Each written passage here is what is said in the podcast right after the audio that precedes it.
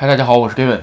呃，今天啊，咱们聊一下这个自由职业者啊，怎么获得这个高单价，是吧？其实，呃，以前的视频也有散散的聊过啊，但是呢，呃，今天还是总结一下，因为现在随着这个改这个劳动雇佣关系的这个改革啊，包括一些法改正，特别是法改正啊，就是法改正完之后的结果，就是很多企业。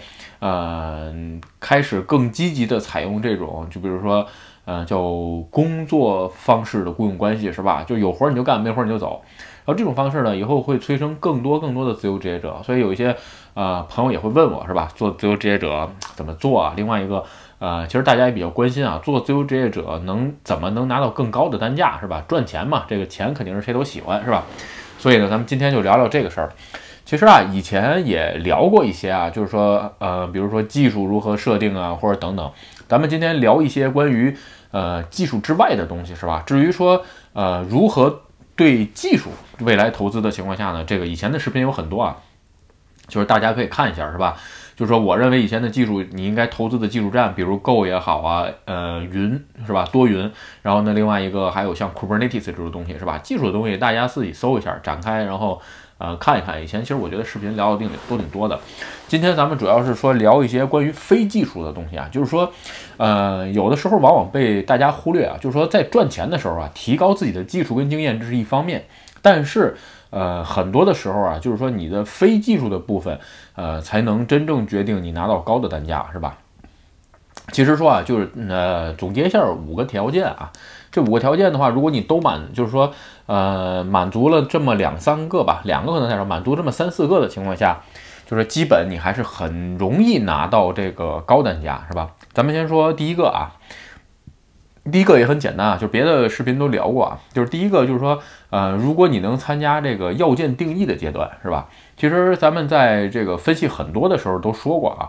整个的开发流程，呃，先是从要件定义、详细是这个概要设计、详细设计，然后实施，最后测试验收，是吧？日本虽然有一些 IT 行业吧，但是很多 IT 行业也是玩的这一套。但是这种东西吧，就是还是传统的 SIR。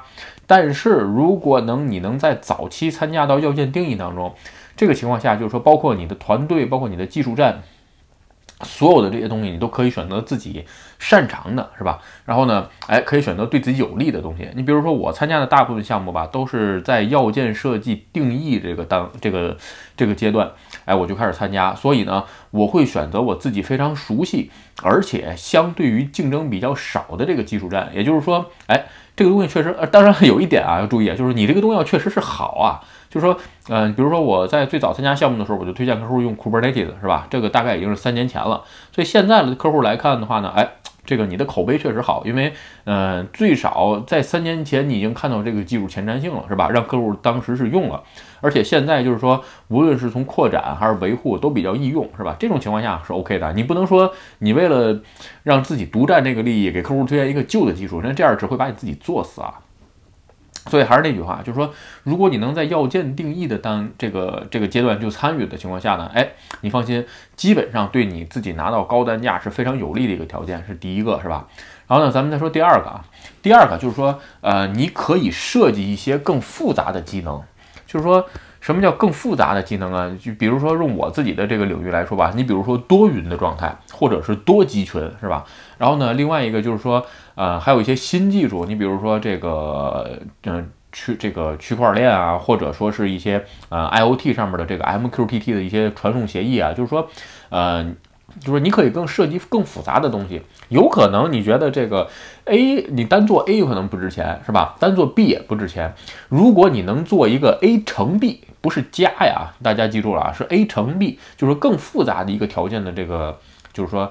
呃，系统的情况下，你放心，你单开出来的单价，客户基本上也都会接受，因为它本身复杂，对吧？懂 A 的人有，懂 B 的人有，A 乘 B 的人不见得有，有 A 加 B 的人有可能会有，但是 A 乘 B 的人有可能不多，所以这种情况下，就是说你能更拿到，就是说更好的一个单价，是吧？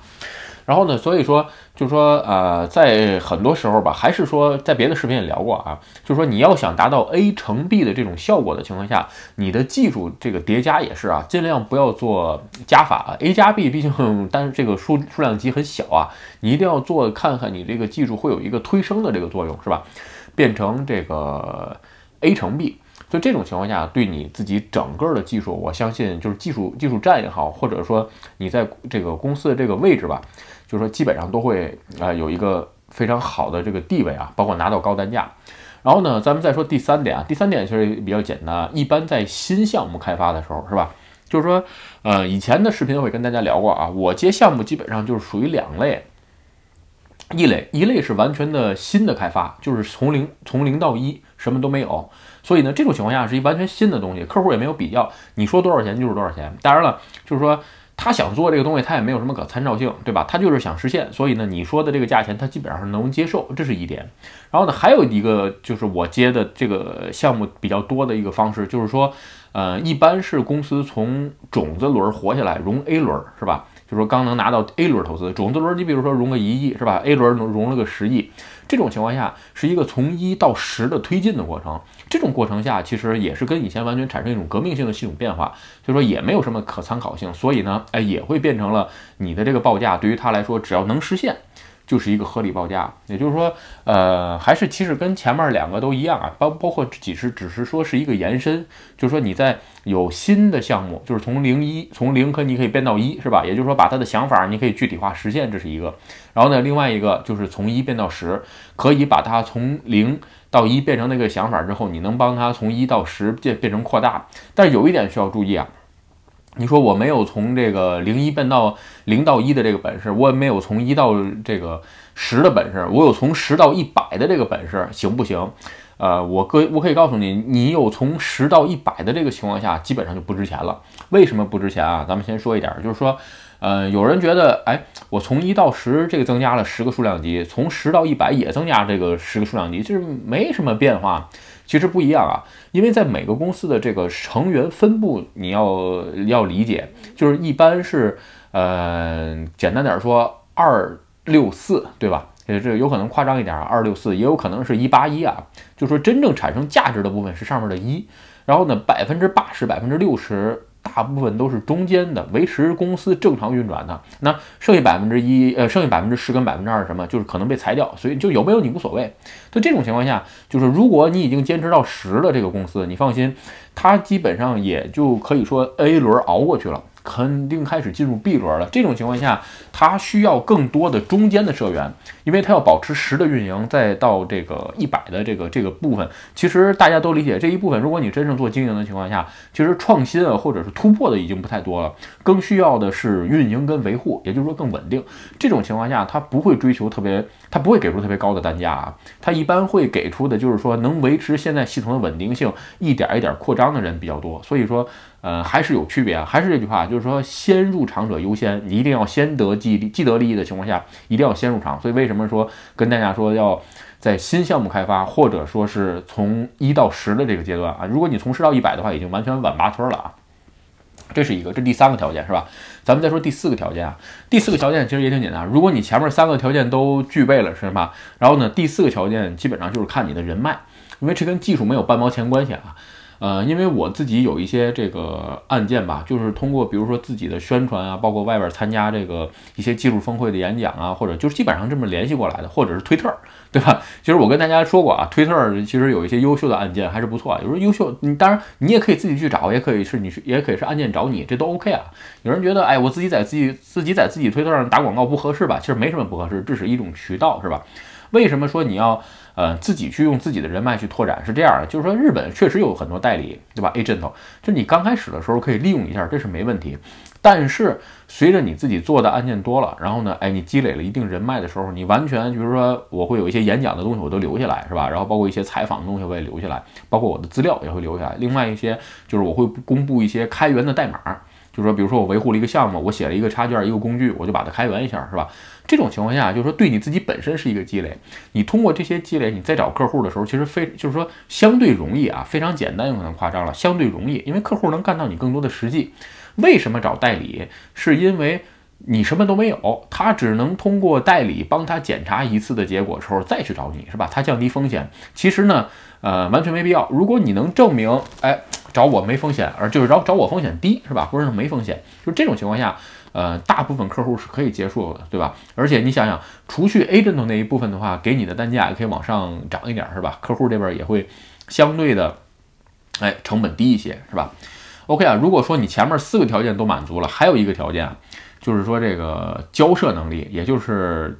讨价还价的能力啊，其实我以前聊过一个视频啊，就是不要跟自由职业者讨价还价，是吧？其实那个视频没有什么人看啊，只不过我觉得，嗯，要不然就是我阐述的观点不好，或者说是，呃，要不我讲的没意思啊。其实对于自由职业者，我不知道，呃，大家有没有碰到这种情况，跟你讨价还价，说，哎呀，你这太贵了，能便宜点吗？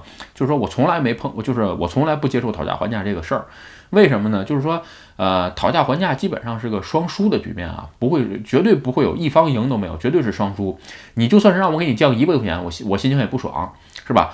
所以呢，我干活的时候也不会给你尽全力，我给你尽百分，换句话说，程序我给你写百分之九十九，你能运行吗？你不还是有 bug 吗？对吧？所以这种情况下，双方没有连单赢都没有，完全是双输，就是不要讲价。还有另外一个就是说，呃，你要随时了解市场，然后知道你自己能提供的价值，对吧？咱们刚才说了那三种条件，无论这三，如果这三种条件，呃，有一个或者是一两个都满足的情况下，你放心，你开出来的单价基本上客户都认为，呃，不贵。那有人说这个，那我说的高单价多少钱是吧？基本上可以说是这样吧，就是说，呃，如果我你让我给高单价定一个单位的，一小时一万块，呃，基本上就是这一小时一万日币是吧？呃，而且，呃，我只能说还是。不太好找，也就是说一万块钱小时币其实挺贵的啊，因为东京最低时给是一千一小时一千零一十三，是吧？你一小时一万块，这种情况下，有的人觉得，哎呀，是不是不合适，太贵了？其实真不是啊。如果你是真正开，就是说一个经营者，或者说是你是创业的情况下，时间对于他来说更重要，是吧？所以在有限的时间内能把他的呃想法实现化，一小时一万块，对吧？这个如果你一个月工作个一百多个小时，一百六十个小时，大概也就是一百六十万，是吧？所以有的时候。呃，说八十万来讲，我觉得还就这么回事儿啊。所以，所以说就是有些东西吧，你要拿出特定的环境。如果你的能力只能做加法，你放心，有可能你拿不了这个价钱。如果你的能力已经开始可以做乘法的情况下，对客户无论是商业模式还是他的系统，包括他的这个呃创业的这个成本的节省来看啊，其实他还是乐意付这个钱，相对比较多啊。OK。最后，咱们就再总结一下关于这个自由职业者高单价获取的这个事儿啊，就是说，呃，五点基本上你积累齐了啊，我觉得拿个高单价还是比较容易，是吧？第一，就是在要件定义阶段，你要你能参加进去，也就是说你具备要件定义的能力，是吧？第二，你具备复杂的这个系统设计的这个能力，而且是尽量要做乘法，不要做这个加法啊，因为会加法的人越来越多了，你只能不断提升的自己用乘法去做。然后呢，第三。就是在这个项目初期，是吧？是做从零到一也好，或者从一到十都 OK 啊，我觉得都可以拿到一个高单价。真正做从十到一百的时候，你放心，基本上晚八村了。然后第四点就是啊，不断拓展自己的神脉人脉，给自己这个品牌去啊去做自己这个品牌啊。无论是在什么情况下，尽量多露脸，是吧？因为今年克罗纳的关系，所以我也没就是新冠的关系，所以我也没怎么去外边做演讲。其实每年的话，每年都会去外边做几次演讲。换句话说。呃，完全是为了自己个人品牌效应，是吧？第五就是交涉讲价的能力啊，这个一定要练习。就说不要不好意思，说句实话，每个月差个十万，差个几万的，你一年干起来差几十万，可能上百万，是吧？这种情况下还是得不偿失，而且没有一分钱是大风会刮来的。你自己的劳动为什么不好意思要钱呢？是吧？OK 啊，今天这个视频就跟大家分享到这儿。如果你觉得我的视频有意思或者对你有帮助，请你帮我点赞或者分享，也欢迎加入你给也欢迎你加入我 Gavin 的会员频道，会有更多的福利分享。OK，拜拜。